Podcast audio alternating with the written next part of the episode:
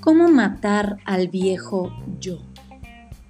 Reflexiones de prosperidad con José López y Jorge Meléndez.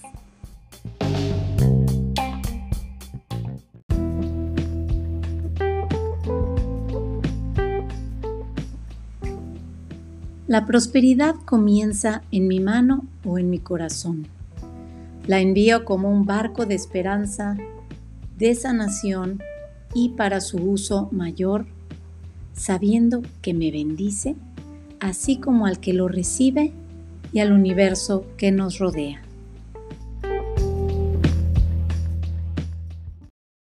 ¿Tus metas enriquecen tu vida o te están desmotivando de ella. Bienvenidos a otra semana más de Reflexiones de Prosperidad, cómo matar el viejo yo, junto a José López y a Paula Zaragoza. Aquí te saluda tu amigo Jorge Meléndez. Gracias por sacarle tu tiempo a acompañarnos. Y te invito en este momento que estás aquí, invita a alguien. Mándale un WhatsApp a alguien, mándale a alguien por Facebook, por Messenger, dile, mira, ya estamos en Reflexiones de Prosperidad Vamos a empezar esta semana el episodio del que te he estado hablando. Únete, invítalo, pásale la liga, pásale donde está la información para que se unan a nosotros y nos acompañen esta semana donde tenemos un tema muy importante que es el tema de fijando y alcanzando metas. Ahora, antes de comenzar la semana pasada tuvimos un tema muy importante, aunque yo no estuve aquí, y voy a dejar que José esté aquí para que algunas personas puedan hablar sobre la tarea de qué acciones tomaste sobre los siete pasos sugeridos para liberar tu poder de prosperidad. Así que voy a dejar que José deje que alguien comparte y trabaje con ellos la tarea de la semana pasada. Así que bienvenido, José. Súper, buenos días. Prosperidad para cada uno de ustedes. Gracias, mi hermano. Gracias Pau, por tu apoyo incondicional. Gracias a cada uno de ustedes por su presencia esta mañana, esta tarde en este espacio. La semana pasada hablamos de cómo liberar nuestro poder para la prosperidad trabajando en nuestra conciencia y dejamos siete actividades. Rápidamente las voy a recordar. Eh, la idea era que ustedes trabajaran, o todos trabajáramos en implementar estas tareas en nuestro día a día. La primera era tiempo de desarrollo personal cada mañana lectura positiva cada noche antes de acostarnos, revisar una lección de reflexiones de prosperidad de este, de este espacio, de, este, de estas charlas que están grabadas en YouTube y Spotify. y también están en Facebook, en nuestro grupo de Facebook. Revisar una de estas lecciones eh, cada semana. Determinar cinco personas que influyen más en tu vida. Comenzar a formar una biblioteca de prosperidad. Número cinco. Número seis suscribirse a nuestro canal de YouTube para poder revisar esta información y también suscribirse a nuestro podcast, podcast perdón, en Spotify. Entonces, quien quisiera compartir, me encantaría que levanten la mano si es posible y compartamos unos minutos algunos, algunas de las experiencias de las tareas que hicieron esta semana y cómo han comenzado a ver resultados en sus vidas, en, sus, en, su, ah, en esa liberación de nuestra conciencia de prosperidad. Cantaría, si alguno de ustedes hizo la tarea, introdujo alguno de esas eh, actividades que nos pudiera compartir. Bueno, pues veo muchos, muchas cámaras cerradas, veo mucho silencio. Eh, seguimos adelante entonces. esto es free coaching para ustedes, o sea, coaching gratis. Si, si lo quieren recibir, maravilloso. Si no, si prefieres solamente observar, pues bienvenido también, es una posibilidad. Entonces, seguimos adelante con el resto de esta reflexión sobre las metas eh, en el que les queremos compartir información que va a ser muy importante. Ahora, les dejo con esta inquietud.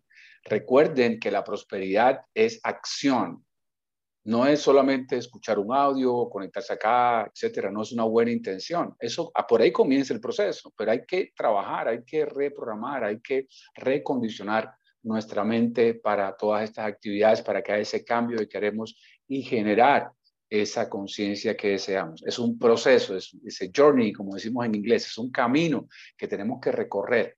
No hay, no hay, eh, no hay observadores en la prosperidad. O eres próspero y trabajas en tu conciencia de prosperidad o no.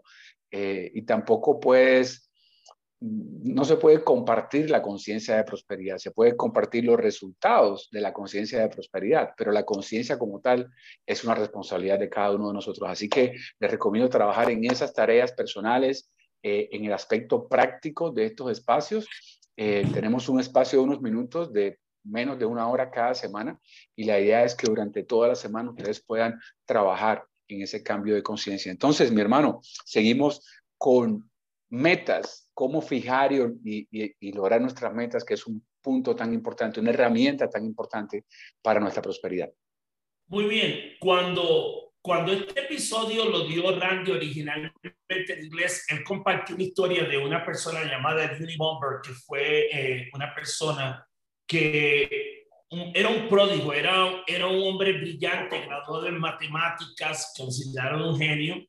Y no voy a entrar en detalle de la historia, que un día se, se fue a vivir de manera aislada a una cabaña en Montana, sin agua, sin luz. Y él estaba en desacuerdo con lo que estaba pasando con el mundo. Y él pensaba que ya el mundo no tenía fin, iba, había que crear un nuevo orden. Y parte de ese nuevo orden él lo hizo a través de una serie de protestas que lo que hizo fue mandarle bombas a la gente y mató a varias personas y está en, la cárcel. Y, y, y, y, obviamente hubo muchas cosas de la forma en que Randy contó la historia que me llamó mucho la atención, pero en realidad eh, el tema a donde yo quiero llegar, que Randy llegó, que para mí lo vivo mucho como coach y facilitador de talleres, es que hay tres tipos de metas y todos tenemos tres tipos de metas. Están las fáciles de alcanzar, que creemos que son metas, pero en realidad a veces no son metas. Son para, para alguna persona una meta para sentirse bien. Y sentir que la puede alcanzar de manera fácil es como una forma de sentirse bien. Es una meta para algunos, pero en realidad lo que yo denomino o considero una meta no lo es. Simplemente es una categoría de meta y es la persona que, eh, como dicen, eh, declara algo que es fácil de alcanzar. Ahora, está la segunda categoría y la segunda categoría de, de metas es que son difíciles, desafiantes. Y esa es donde vive la mayoría de la humanidad, las que son difíciles y desafiantes.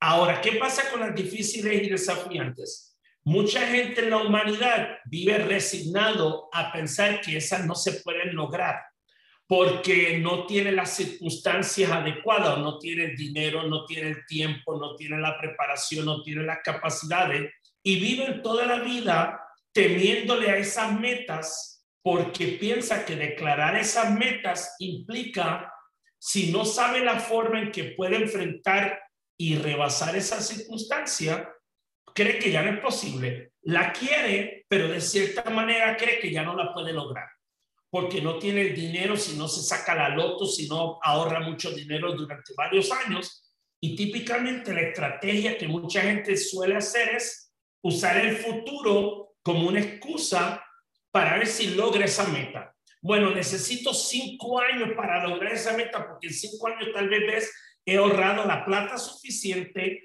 o voy a tener el tiempo suficiente o voy a poder manejar las circunstancias en cinco años para lograrlo. Entonces, esa categoría que es la más importante para mucha gente es donde mucha gente vive esto eh, muchas veces resignada, frustrada o impotente, porque esas son las que quieren, pero es las que muchas veces no se atreven a declarar. Es como alguna gente que a veces dice, ay, yo quiero una pareja, pero yo no sé si me quiero volver a enamorar, yo no quiero volver a que me rompan el corazón, déjame solo, solo. Eh, uno nace solo, muere solo, mejor solo que mal acompañado.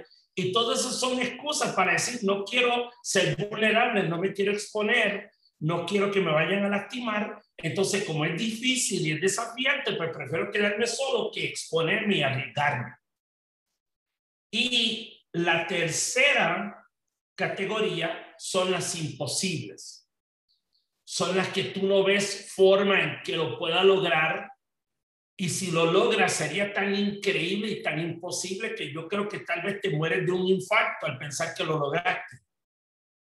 Entonces, esa tercera categoría. Ahora, este hombre que se llamaba Ted Krasinski, que le decían el Unibomber, decía que para él la felicidad radicaba en la segunda. Y como ya las, había alcanzado todas, por eso él quería, eh, él quería que había que crear un nuevo orden. Ahora, ¿por qué te estoy diciendo esto de estos tres tipos de metas? Porque yo creo que es importante eh, darte cuenta que mucha gente adopta una filosofía de vida personal donde en muchos aspectos la segunda categoría, que es la que realmente te da un sentido de plenitud, de felicidad, de logro, de crecimiento, de revelación, de descubrir tu mejor versión, muchas veces la gente vive resignada, se han rendido y, y, como viven mayormente eh, creyendo que su vida está, eh, está sujeto a las circunstancias externas y no ven que lo externo viene por las creencias que ya tengo interna. Por ejemplo, si hoy yo digo yo no tengo dinero, el problema no es el dinero. El problema es la relación que yo tengo con el dinero, por las creencias que yo tengo acerca del dinero, por las creencias que yo tengo con respecto a merecer, con ser capaz y con el, el que yo puedo. Entonces, como toda esa creencia yo la tengo atrofiada, tengo una programación en mi mente subconsciente de que no puedo, no soy capaz, no lo merezco, pues yo voy a generar circunstancias en mi vida con respecto al dinero, donde eso va a ser un obstáculo, donde todo lo que es difícil y desafiante, a menos de que no se resuelva de manera externa, yo creo que no lo voy a poder lograr. Lo quiero, pero hay una parte dentro que está rendida, que está impotente, que está resignada, que está frustrada a que yo no lo puedo lograr. Y como no lo puedo lograr, digo, por eso mucha gente a veces le cuesta declarar a veces una meta, declararla públicamente, porque piensa que si lo declaro, primero sabe que se está comprometiendo, número uno, pero número dos, dice, chuta, si a este, este momento de mi vida yo no he podido romper y atravesar esas circunstancias, ¿para qué lo voy a decir públicamente? Porque no sé cómo hacerlo. Y como no sé cómo hacerlo, ¿para qué, para qué comprometerme con algo que no es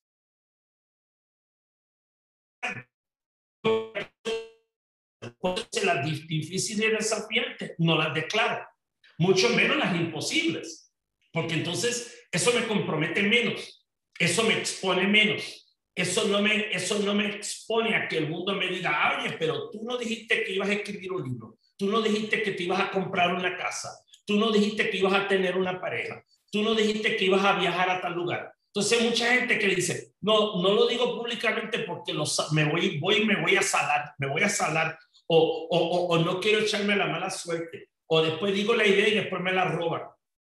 Entonces mucha gente utiliza diferentes artificios, diferentes estrategias para mantenerse en unas creencias escasas, esto, limitantes, carentes, para no retar las creencias que tengo aquí. Y es bien importante mirar estos tres tipos de metas, porque estos tres tipos de metas son sumamente importantes para mirar cómo me aproximo la vida. Porque hoy día pregúntate, si, si todas mis metas son fáciles de alcanzar, pues entonces quiere decir, o una de tres cosas, si todas las metas que tú te pones simplemente son las que tú sabes que puedes alcanzar, pregúntate si es una meta. Porque una meta en cierto momento tiene que ser algo que te rete a ser diferente. Tú no, que tú no puedas seguir siendo la misma persona para lograrlo. Porque todo lo que es fácil de alcanzar, eh, probablemente tú puedes seguir siendo la misma persona que eres para lograrlo. Entonces, en algún momento, alguna meta tiene que retar quien tú eres retar como tú te has comportado o como tú has creído y como tú eres hasta este momento. Entonces, si todas tus metas son fáciles de alcanzar y tú dices todo el mundo, ah, bueno, yo logro todo lo que yo quiero y son fáciles de alcanzar, pregúntate, ¿hasta qué punto me estoy incomodando? ¿Hasta qué punto me estoy saliendo de mi zona cómoda? ¿Hasta qué punto estoy siendo una persona diferente para lograr lo que quiero? Porque si todo lo que yo declaro lo logro porque es fácil de alcanzar, pues entonces probablemente es un hábito que ya tú tienes. Y yo no estoy criticando que sea bueno ni malo. Todos somos animales de hábito y costumbre. Y eso puede ser un hábito que ya tú tengas. Ah, yo solamente declaro lo que es fácil y alcanzable, lo que sé que puedo lograr, lo que sé que puedo cumplir. Ahora, ¿cómo sería declarar lo que tú no sabes si puedes lograr o, cómo, o, no, o no sabes cómo lo vas a lograr? No sabes cómo vas a tener que enfrentarte a ti, a la vida, a tus creencias, a tus retos. Cómo vas a tener que enfrentar el mundo y las circunstancias para encontrar que tú puedes ser una persona diferente, puedes desarrollar una mentalidad diferente, una recursividad diferente, poder crear otra forma de comunicar, de pensar, de comportarte para lograr algo que tú jamás pensabas que ibas a lograr. Entonces, estoy tomando un poco de tiempo en esto porque es bien fácil identificar los tipos de metas, pero lo que es difícil es mirar a veces lo apegado que estamos a quedarnos con ese tipo de meta o a ver las metas de una manera y por qué lo hacemos o por qué no lo hacemos. Entonces, pregúntate si hoy tus metas son fáciles de alcanzar, pregúntate, ¿cuándo fue la última vez que sentí que tomé un riesgo o me expuse de lograr algo.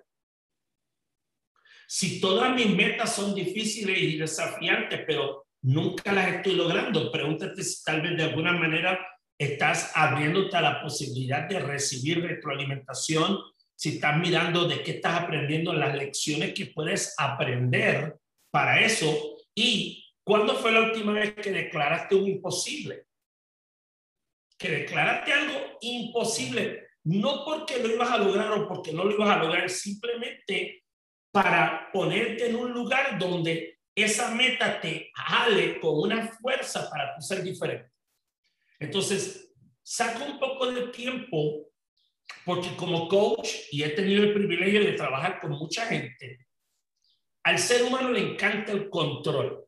Todo lo que yo puedo controlar es lo que hago. Si no lo puedo controlar, entonces ya pienso que por algo externo que no puedo controlar, ya no puedo declararlo. O por culpa de eso, ya no tengo esa meta. Y al contrario, el punto no es a pesar de todo lo que no puedes controlar, puedes lograr una meta que hoy luce inalcanzable o hoy luce difícil o desafiante. Porque de las tres categorías, la segunda es donde vives tú diariamente. La segunda es la que está ahí como una oportunidad y una posibilidad para tú convertirte en la persona que tú quieres ser. Ahí es donde tú ves tus relaciones, ahí es donde tú ves tu finanza, ahí es donde tú ves tu salud, ahí es donde tú ves esto, eh, tu sueño, todo, todo está ahí en esas que son difíciles y desafiantes, porque ahí es donde está el día a día, ahí es donde está la práctica, ahí es donde tú vas del, de la creencia, el pensamiento, a la conciencia, a la acción, a la actitud, a la, a la acción y al resultado. Así que vamos a pasar ahora a, a una parte donde vamos a hablar de las categorías más allá de los tipos, porque están los tipos de meta. Y ahora a ver cómo eso se clasifica en unas categorías que te pueden servir para darte claridad, no solamente de cómo, cómo son las metas, sino realmente en qué categoría las estoy colocando para poder tomar las acciones pertinentes. Así que le paso el micrófono a mi hermano José que va a hablar de las categorías. Muy importante, gracias mi hermano, entender esa diferencia entre los tipos de metas y las categorías de metas.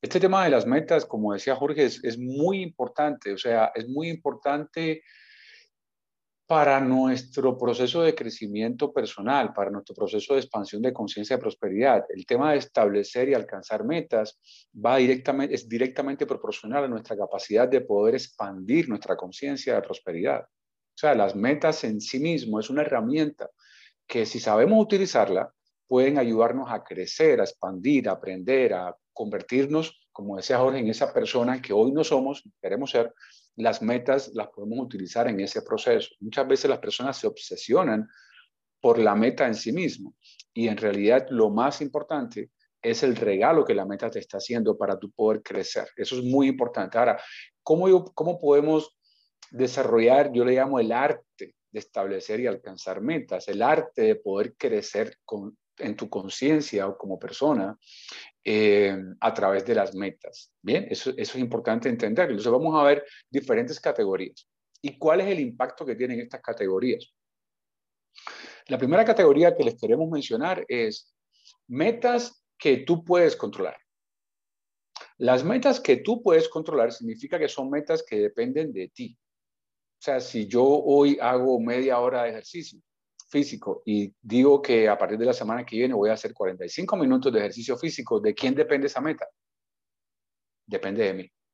Si yo digo que quiero eh, obtener un resultado profesional que depende de mí, si yo digo que quiero aumentar mis ingresos, depende de mí, e, etcétera. O sea, actividades que dependen de mí, de que yo haga un esfuerzo, de que yo me levante más temprano. Esas metas te empoderan. El otro lado de la moneda de este tema de las, de las categorías de metas son metas que tú no puedes controlar. ¿Cuáles son las metas que tú no puedes controlar? Las metas que no, que, que, que, donde, donde inciden elementos externos que no dependen de ti. Entonces, si tú dices, yo quiero publicar un disco y que ese disco gane el premio Grammy. Ese, ese disco, esa canción gane un premio Grammy, el premio de música. Es, es, complicado porque eso no depende de ti. Tú puedes hacer la mejor canción del mundo, tú puedes hacer un gran esfuerzo, pero al final del día hay un jurado, hay unas personas, hay un proceso, hay unos publicistas, hay unos, hay unos, gracias mi amor, hay unos eh, personas que están involucradas en ese proceso. Entonces, esas metas que tú no puedes controlar tienden a ser una especie de autosabotaje que te pones a ti mismo, porque te pones una meta que no puedes controlar, no la consigues porque depende de otras personas o de factores externos y entonces te frustras porque no alcanzaste esa meta. Por ejemplo, muchos de ustedes, yo incluido, desarrollamos negocios de network marketing en los negocios de network marketing, yo muchas veces he tenido que trabajar con personas este tema de las metas porque se ponen metas que no dependen de ellos. Entonces, por ejemplo, es que yo quiero alcanzar el rango de tal y más cual en tanto tiempo. Eso no depende de ti, porque para alcanzar ese rango de oro, de estrella, de no sé qué, de diamante, de zafiro, lo que sea, depende de tener cinco directos que hagan tanto volumen de producción y no sé qué. Entonces, depende de que si tu directo dijo, esa semana dijo, voy a hacer un, un, año sabático o, o, tengo una novia nueva y voy a dedicarme a cultivar mi relación con mi novia, pues no, no depende de ti. Ahora, dentro de tu negocio de network marketing, hay cosas que sí dependen de ti, actividades. Por eso nosotros a la primera categoría de, de las metas que puedo controlar también le llamamos metas de actividades, activity goals, o sea, metas de actividades. ¿Por qué? Porque tú puedes controlar tus actividades dentro de tu negocio. Tú puedes decir, esta semana voy a tener 20 nuevos contactos. ¿De quién depende eso? Depende de ti. Ya no depende de tu equipo, ya no depende de tus líderes, ya no depende de situaciones externas voy a hacer 15 presentaciones, voy a aumentar la cantidad de consumidores de mi producto, de mi servicio dentro de mi negocio y así sucesivamente. Entonces, las metas que están enfocadas en actividades que dependen de ti son metas que te empoderan, metas que te permiten crecer, metas que tú puedes ir eh, exigiéndote a ti mismo, a ti misma, ese crecimiento. Pero cuando te pones metas que están como fuera de tu control, entonces eso tiende a desanimarte tiende a crearse como una especie de efecto boomerang, ¿no? De, de, no soy capaz, no puedo conseguirlo, pero en realidad estás, estás poniendo una meta que no está en tus manos controlar. Bien, entonces esas dos categorías de metas son, juegan como, como, como, do, como una moneda, como los dos lados de una moneda. Establece metas, la conclusión aquí es, establece metas que te motiven, que te empoderen, que te permitan crear una nueva versión de ti mismo. No metas que te desanimen, que te desincentiven, que te detengan, porque, ah, es que no logré hacer tal cosa, es que no pude hacer no sé qué, es que, eh, no, es que mi meta era correr una maratón. Y entonces eh, la alcaldía de la ciudad de Cali decidió que no se va a correr la maratón. Entonces, ay, ¿yo qué hago ahora? No, mi meta pues voy a otra ciudad o hago otra, otra cosa que no dependan de fuentes o de, de, circunstancias externas o de otras personas, sino que dependan de mí. ¿Listo? Cuando tú dices, quiero escribir un libro, Buenísimo. ¿Por qué quieres escribir el libro? Porque quiero dar un mensaje de no sé qué, de X o Y contenido a la humanidad. Está muy bien, pero cuando tú dices, ese libro quiero que sea bestseller de no sé qué y quiero tal cosa, pues ya eso no depende tanto de ti, depende, tú puedes hacer el mejor libro, puedes hacer un gran esfuerzo. ¿Qué tal si la meta es, yo quiero el mejor el libro, yo quiero escribir el mejor libro que yo puedo escribir? Punto. Eso lo puedo controlar pero cómo es recibido el libro, cómo la crítica lo procesa, qué tipo de patrocinamiento o eh, cosas pasan con el libro, pues ya eso no lo podemos controlar. A eso me refiero que no se saboteen poniéndose metas donde hay circunstancias, hay situaciones que nosotros no podemos controlar. ¿Listo? Tercer tipo de metas que, que revises este tema. Es muy importante. Las metas que llamamos metas para llamar la atención. Metas para para, lucir bien en la sociedad. Sí, yo quiero tener una fundación donde pueda ayudar a muchos perritos y no sé qué, o pueda ayudar a ancianos, o pueda darle de comer a los niños abandonados, no sé qué. Entonces, ese tipo de metas son muy interesantes porque inspiran, pero te tienen que inspirar es a ti, no a la sociedad. ¿Sí? Mucho cuidado aquí porque hay una línea muy fina entre entre establecer una meta basada en algo que tú quieres servir y quieres aportar a la sociedad y que a partir de ahí haya una autoseñalización. Bueno, entró una llamada. Estoy como, como llamando la atención, estoy buscando el, el, el foco, la luz encima de mí a lograr esta meta. ¿sí? Personas, por ejemplo, donde yo veo este tipo de comportamiento, las personas que son como los los más más, los, los, los que eh, es que, mm, por ejemplo, eh, fui a ponerme la vacuna del COVID y aquí estoy con tres máscaras y me he lavado las manos 17 veces hoy porque lo último que yo quiero ser es un asesino de abuelitas, no sé qué.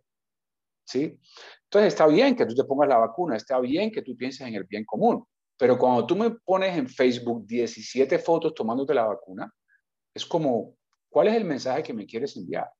Sí, cuando, cuando todo tu universo de, de, de, las, que está alrededor tuyo tiene que ver contigo, yo, yo, yo, yo, yo, míreme a mí, yo, yo, eso es autoseñalarte, es como ponerte tú como la gran, eh, la gran superheroína, el gran superhéroe, etcétera. Ese tipo de metas que tú haces por lucir bien, generalmente llevan a un proceso de desgaste porque no son auténticas, no lo estás haciendo porque realmente tienes un llamado interno para eso. Cuando una persona tiene un deseo profundo de lograr algo por el bien común, sencillamente lo hace, sin, sin ponerlo en Facebook, sin llamar la atención, sin hacer este tipo de promoción de lo que está haciendo.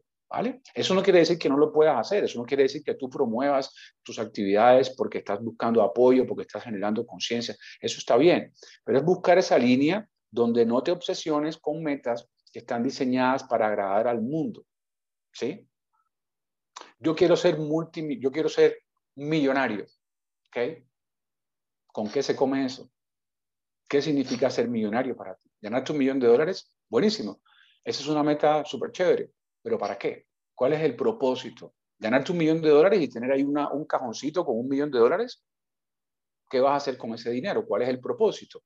Ahora, diferente que tú digas, yo quiero ganarme un millón de dólares porque quiero descubrir quién es la persona que yo tengo que ser para ganarme un millón de dólares. Yo quiero ganarme un millón de dólares porque quiero aprender, desarrollar habilidades, expandir mi conciencia y crear un nuevo yo. Matar ese viejo yo que hablamos en este espacio y crear un nuevo yo. Eso es una meta que vale la pena. Eso es una meta que va a animar tu corazón. Pero tener un millón de dólares ahí en un cajón no, no es una meta como tal. Probablemente sea una meta para llamar la atención. Entonces, evita o sé consciente, más bien, más, más que evitar, eh, eh, sé consciente de cuáles son, cuál es el propósito de tu meta. Si estás satisfaciendo tu ego o si estás haciendo una meta porque de verdad tiene un propósito para tu vida. ¿Listo? Cuarto tipo de metas, que a mí me encantan, este cuarto tipo de metas. Metas empoderantes. Metas que te permiten crecer. Metas que son un, reto. Metas que tienes que, ah, si tú alcanzas esa meta, después de esos tres meses o esos cuatro meses o esos seis meses que alcanzaste la meta, al alcanzar esa meta te convertiste en una persona totalmente diferente. Eso te empodera, eso te permite despertar todo ese potencial, ¿sí? Darte cuenta realmente de lo que tú eres capaz. A eso yo le llamo, nosotros le llamamos metas empoderantes. Te conviertes en una mejor persona, dejas una huella, eh, alcanzas resultados que sin haber tenido esa meta probablemente nunca hubieras alcanzado. Bien. Cuarto tipo, metas empoderantes. Y el quinto tipo de metas es las metas empoderantes, pero llevadas potencializadas, ¿sí? A esas metas empoderantes potencializadas nosotros le llamamos metas imán. ¿Qué significa una meta imán? Significa que es una meta tan importante, es una meta que, que te queman las entrañas, ¿sí? que, que, que, que no puedes dormir pensando en alcanzar esa meta. Eh, ¿sí? E, e, esa meta, eh, cuando estábamos hablando de esto en el espacio con Randy, él le llamaba Tractor Beam Goals. O sea, si ustedes recuerdan en la película de la Guerra de las Galaxias, eh, cuando están entre peleando entre las naves espaciales, ellos tienen una, un arma, un aparato que se llama un tractor beam, que es como si fuera un, rayo de luz. Y las naves que caían en ese rayo de luz eran atraídas y eran destruidas. Era como una cosa que, era como una, como una, como una, como un arma. Una... Entonces, esas metas que es como un imán, es como una fuerza centrífuga, es algo que te ala, algo que te impulsa, algo que te hace acostarte más tarde y que te hace... Se fue la señal por... Ah, yo, yo pensé que se había ido la señal por un momento. Gracias, Pau.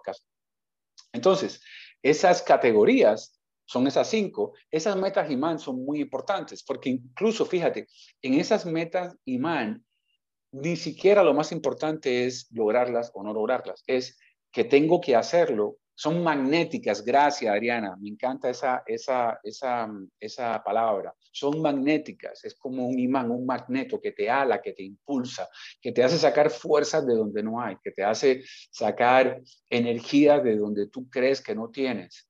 Bien, leí hace poco un, un ensayo que decía, eh, utilizan los, los, una investigación que hicieron en, la, en, la, en la, los SEALs, los, los marines, los, uh, no sé cómo le llaman en español, las fuerzas especiales del, de la Armada de los Estados Unidos, que hacen unos entrenamientos súper, súper, súper, súper rigurosos que de cada 100, 5 terminan el entrenamiento, y utilizaban un criterio, una investigación que hicieron que era lo que le llamaban el, la, potencia del 7, y decían que, decían que una persona que está enfocada en una de estas metas imán, una de estas metas magnéticas, su capacidad de enfrentar obstáculos se multiplica por 7. Quiere decir que cuando tú llegas a lo que tú crees que es el límite humanamente posible para ti, descubres que puedes hacer siete veces más eso que estás haciendo, tanto desde el punto de vista físico como desde el punto de vista mental o desde el punto de vista emocional. Entonces, la capacidad que tenemos los seres humanos es tan grande, dicen los neurocientíficos, que apenas usamos entre el 2 y el 4% de toda nuestra capacidad. Sea, un pequeño porcentaje de lo que realmente somos capaces de hacer. ¿Por qué no avanzamos a un 5%, a un 10%, a un 20%? Porque no lo queremos, porque no lo creemos, porque sentimos que no somos capaces, porque no tenemos esas metas, no tenemos esas metas que son como un imán, que nos transforman, que nos empujan, que nos hacen indetenibles. Bien, entonces, esa es la quinta categoría de metas. Para cada cual puede ser algo diferente pero obsérvate, escribe, reflexiona cuáles son esas metas, cuáles son esos logros que, que, tú, mejor dicho, no puedes, no puedes morir antes de lograr esas metas, antes de, de, de, lograr ese resultado. Bien, esas son las cinco categorías que te quería dejar eh, en cuanto a las metas. Ahora, es muy importante, ya para terminar esta idea de las metas y de las categorías de metas, es es muy importante, y fíjense que el título de esta reflexión es cómo establecer o, cómo fijar metas y alcanzarlos. Eso es muy importante. Aun cuando parezca imposible, aun cuando parezca muy difícil, tú debes tener la certeza en tu corazón que lo puedes alcanzar. Porque si tú no crees que tú puedes alcanzar esa meta, si esa meta no es suficientemente creíble para ti, así tengas que hacer un esfuerzo extraordinario, así tengas que hacer algo muy difícil. Pero si tú no crees que es posible, lo que estás haciendo es que estás no logrando esa meta y estás confirmando un autosabotaje, estás confirmando una conversación interna que dice, no soy capaz, yo no puedo, yo no merezco. Es básicamente lo que hacemos cuando establecemos una meta y sabemos que no la podemos cumplir. Bien, entonces es muy importante que a la hora de fijar las metas, tú sientas que por difícil que sea, tú lo puedes lograr. Hay una posibilidad.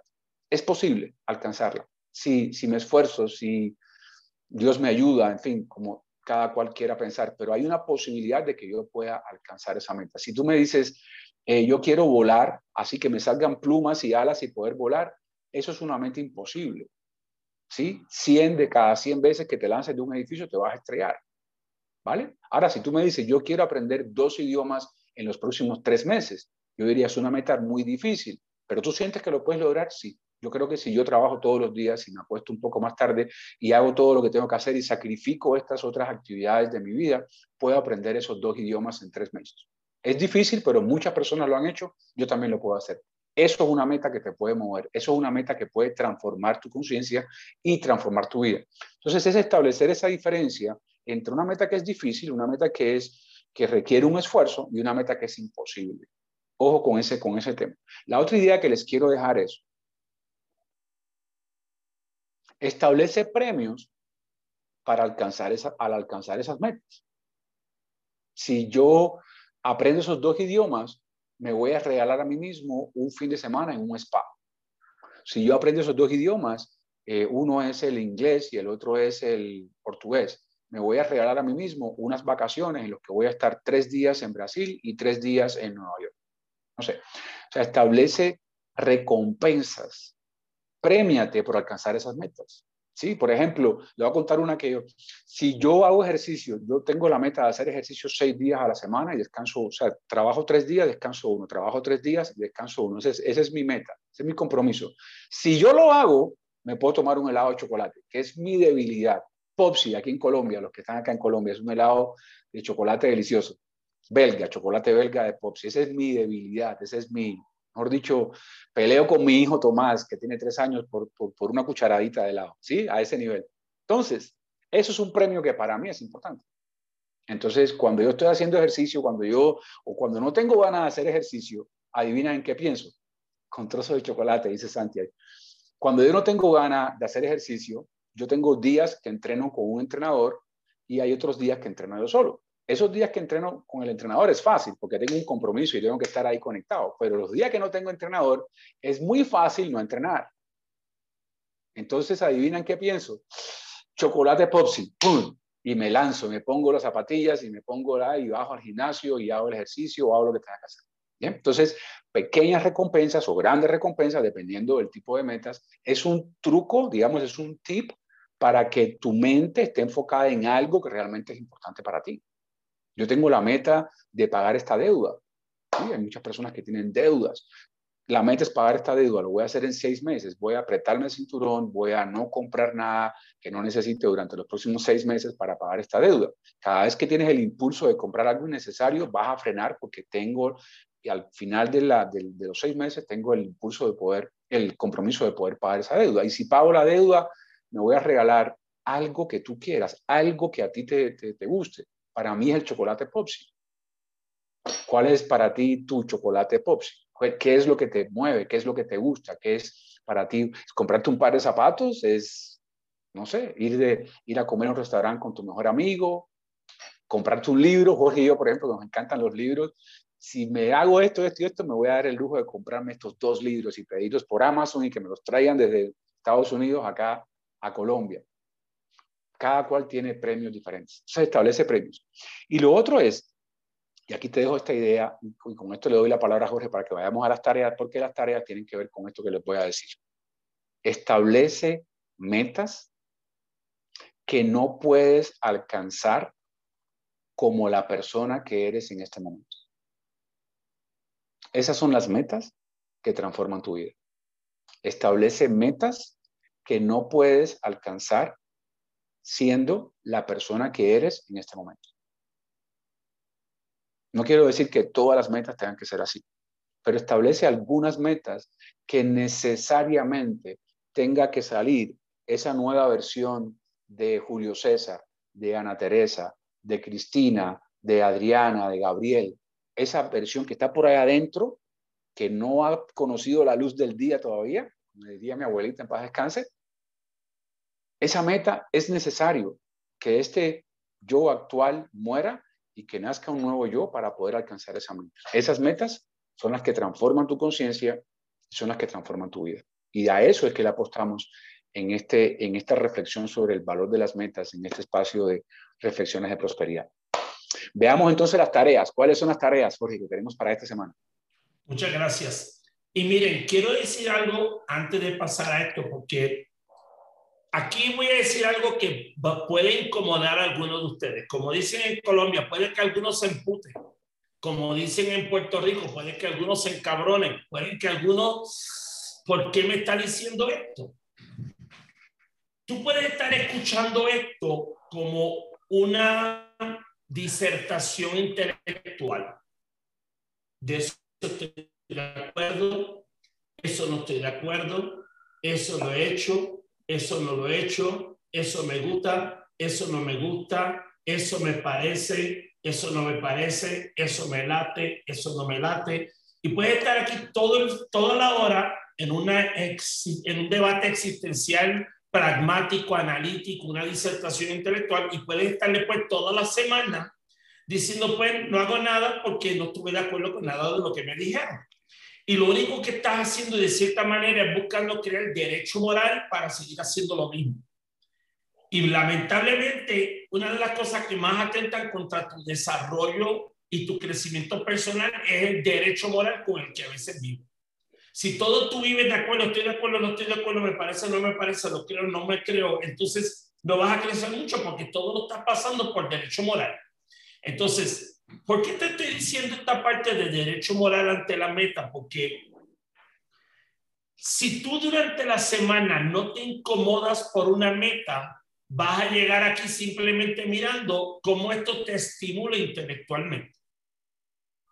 Ahora, si tú durante la semana te estás retando e incomodando, tú vas a venir aquí mirando cómo comparto, qué aprendo, qué estoy todavía a ciega, qué necesito aprender porque míralo, si yo me voy de aquí un sábado y yo no me pongo una tarea y no hago una tarea, entonces yo no estoy diciendo que tú no vas a ver un valor, pero no es lo mismo ver un valor desde la experiencia que ver el valor desde el intelecto. Cuando tú llegas aquí un sábado diciendo, wow, la semana pasada de las tareas que me dieron, me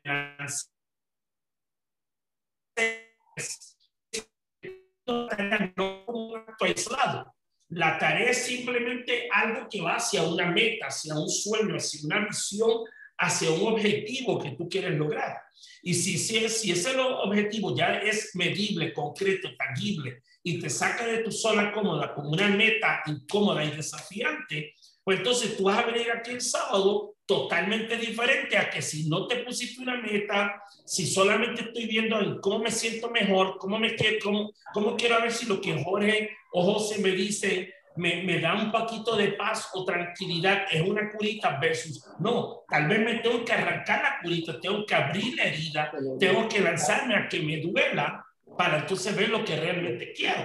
Entonces, hay dos cosas que creo que es importante antes de las metas. Número uno, algunas metas las vas a lograr, algunas metas no las vas a lograr.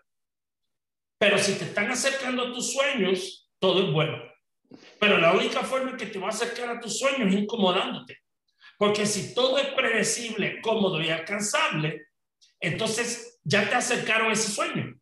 Es hora de que te acerque a un sueño que está más lejano todavía, que no sabes cómo llegar a él.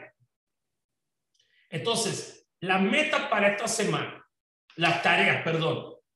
Número uno, fijarte una meta de actividad por lo que vas a ser responsable la próxima semana.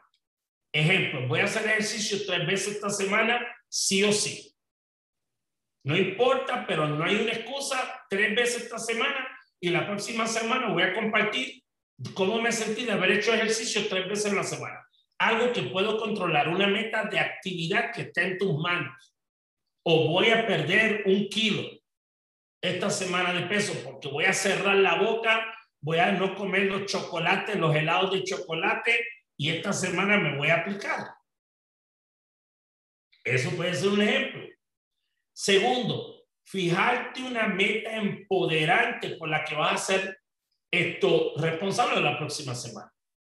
Y una meta empoderante es algo que te empodera, que te va a sacar de la cama. Un ejemplo, los otros días yo estaba hablando con una amiga que estábamos hablando hoy en un programa que hice que, que se llama Sábado Sabático, estaba hablando yo hoy de la fatiga y de cómo tú puedes ganarle a la fatiga. Y cuando digo ganarle, no es empujar contra la fatiga ni resistirla, porque yo he vivido tres tipos de fatiga en mi vida. A los 13 años yo tuve un desgaste físico donde me tuvieron que inyectar porque yo no podía caminar de mi cama a la sala. Entonces yo tuve que atender ese tipo de fatiga mental a través de, una, de, de, un, de un proceso médico. Segundo, viví otro tipo de fatiga cuando yo estaba el 11 de septiembre, yo venía a, bordo de un vuelo que pudieron saliendo de Nueva York a las 8 y 12 de la mañana, que eligieron otro que cayó en una de las torres de Nueva York y no escogieron el mío. Y cuando yo me bajé del avión, del shock y estar encerrado en un hotel en Indianápolis seis horas sin poder salir, y lo único que tuviera en noticia, y cuando salgo a la calle no había nadie, la fatiga mental que yo tenía ese día, más el shock emocional, yo tuve que salirme a caminar por lo menos por hora para poder eh, salir de esa fatiga. Y esta fatiga que todos hemos estado viviendo de alguna manera llamada la pandemia por el encierro, etcétera, eh, hablaba yo de, de las importancias de cómo cuidar la alimentación, el ejercicio, la mentalidad, la espiritualidad, esto, el descanso, esto, eh, las relaciones sociales, cómo, cómo, mm, porque mucha gente está perdiendo habilidades sociales.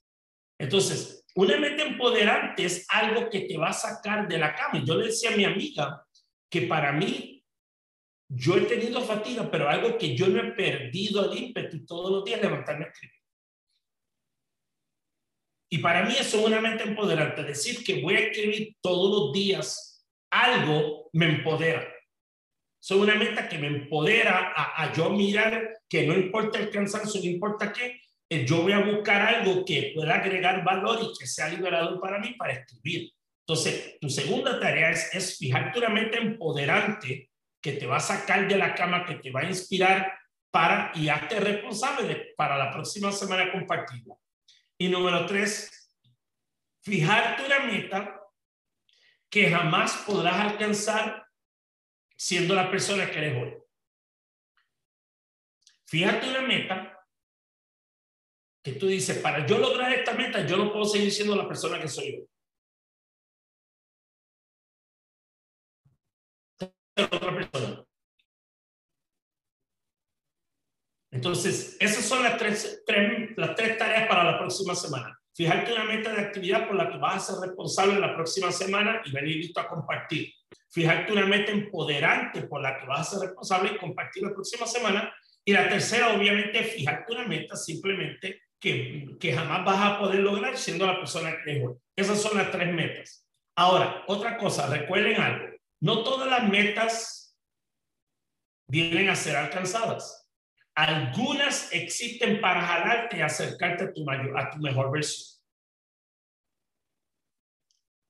Ejemplo, cuando John F. Kennedy dijo en 1961, antes de que finalice esta década, un hombre va a pisar la luna. Esa meta, él murió antes de que se hiciera realidad. A él lo asesinaron en 1963. Pero esa meta no solamente lo hizo a él mejor, nos hizo a todos mejores. Hizo a todo el mundo que vivía en Estados Unidos de alguna manera a soñar y a ver que podíamos alcanzar otras dimensiones. Eso es una meta que lo rebasaba él y rebasaba todo el mundo, porque no había sistema, no había tecnología, no había, eh, no había economía, no había nada para poder manifestar esa, esa meta. Pero fue una meta que hizo mejor a todo el mundo. Ahora, la próxima semana el tema es creando prosperidad paso a paso. Vamos a trabajar en unos pasos específicos para crear prosperidad en tu vida. Ese es el tema de la próxima semana. Y vamos ahora a la parte de la ofrenda. Y voy a pedirle por favor a, a, Paula que suba la lámina. Y antes de hablarte de, de la afirmación de la ofrenda y de todo, Aquí voy a tocar este tema y nuevamente puede ser incómodo para algunos. La ofrenda representa tres cosas. Número uno, representa dar de mi parte, dar. Dar económicamente, dar de mi tiempo, dar de alguna forma, pero dar.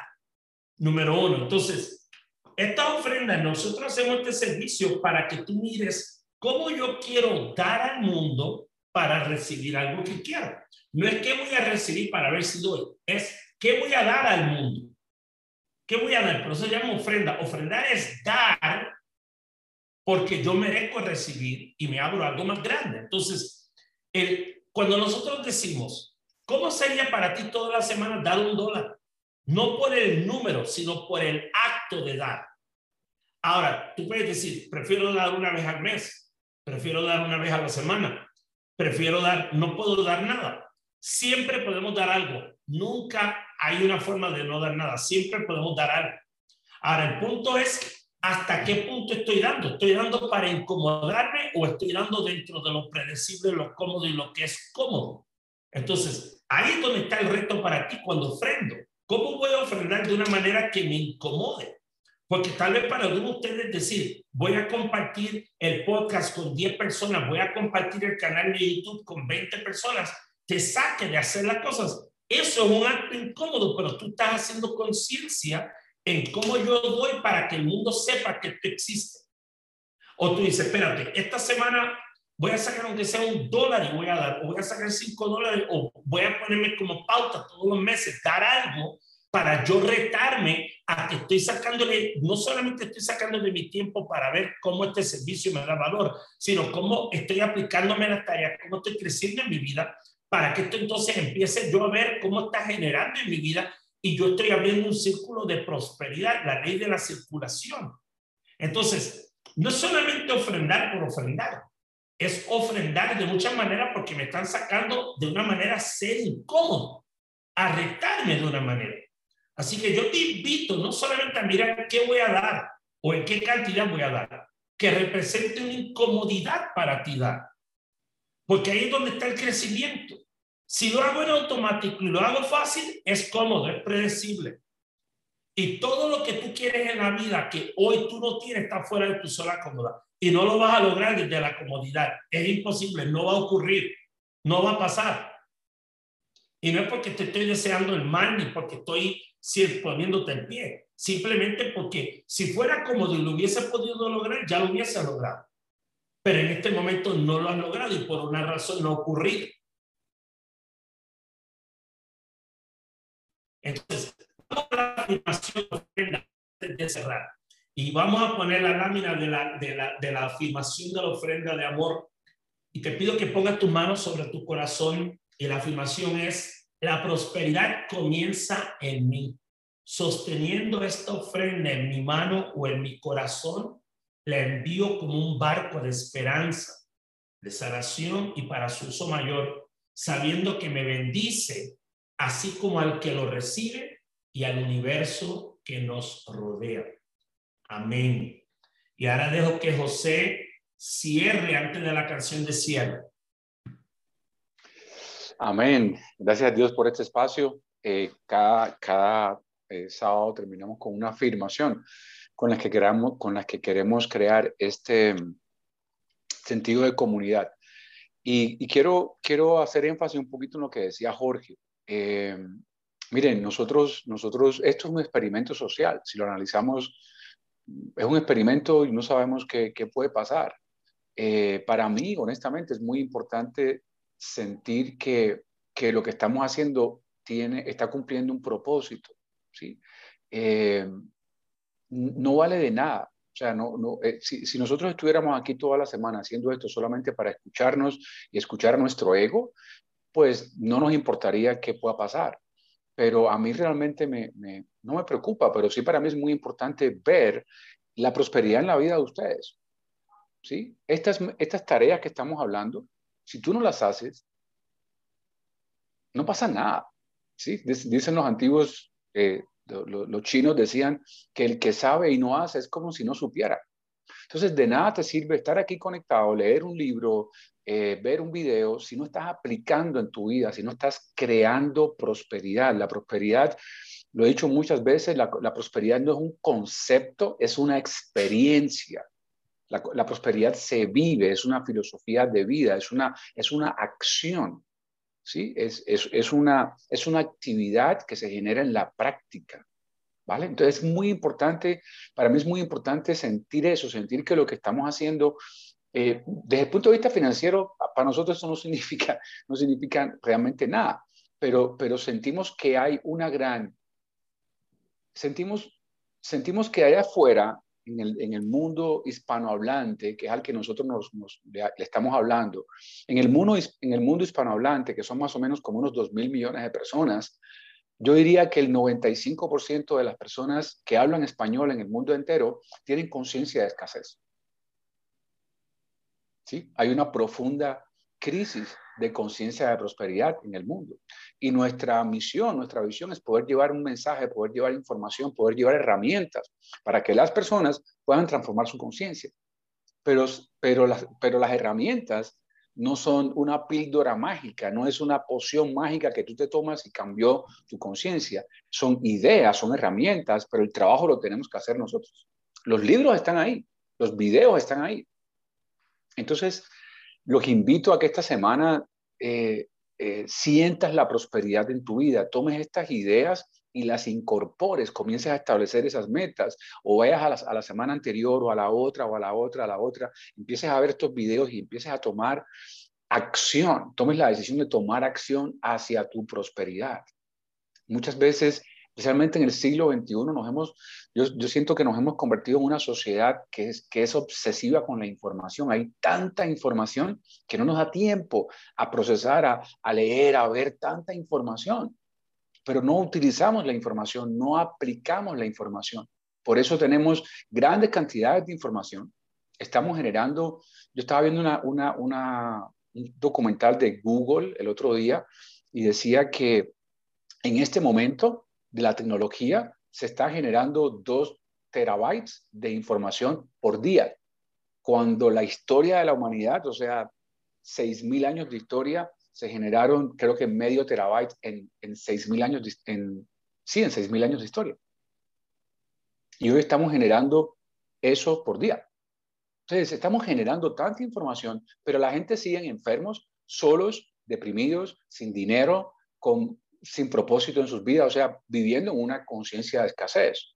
Entonces, la clave no está en la información, porque la información está ahí. La clave está en las acciones que cada uno de nosotros puede tomar para realmente crear esa prosperidad. Ese es el propósito de este espacio. Es una clase práctica, es una, es una, es, y le estoy diciendo esto con todo el amor, o sea, con todo el amor porque yo quisiera ver a cada uno de ustedes eh, rodeado de abundancia en todas las áreas de su vida, pero sé que eso no va a ocurrir por estar conectado acá solamente.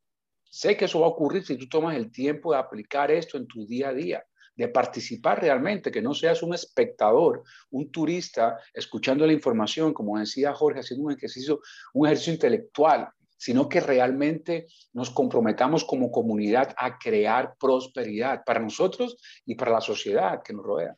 ¿Listo? Así que les invito a que sea una semana diferente, una semana de acción hacia la prosperidad y que, y que realmente esta comunidad que estamos creando sea una comunidad con resultados, no, no, no solamente de, de conceptos, sino de, resultados de prosperidad en la vida de, cada uno de ustedes.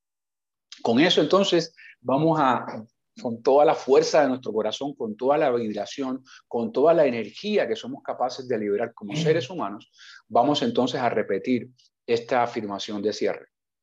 Y dice así, y si te sientes cómodo, puedes poner tus manos en el pecho o abiertos o como tú quieras. Dice, celebramos esta verdad tenemos prosperidad porque elegimos aceptarla. Circulamos la prosperidad con alegría, amor y con gratitud. Nos convertimos en prosperidad porque vivimos de manera generosa diariamente. La prosperidad nos rodea en todo este vasto universo porque sabemos que comienza con nosotros. Gracias Dios, gracias por la presencia de cada uno de ustedes en este espacio y ahora dejo a nuestro hermano Jorge Meléndez para que termine como siempre con una algo hermoso desde el punto de vista musical este espacio. Creo que estamos ahí gracias, con mi José, gracias.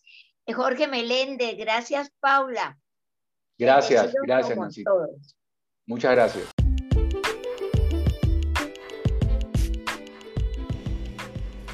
Celebramos esta verdad.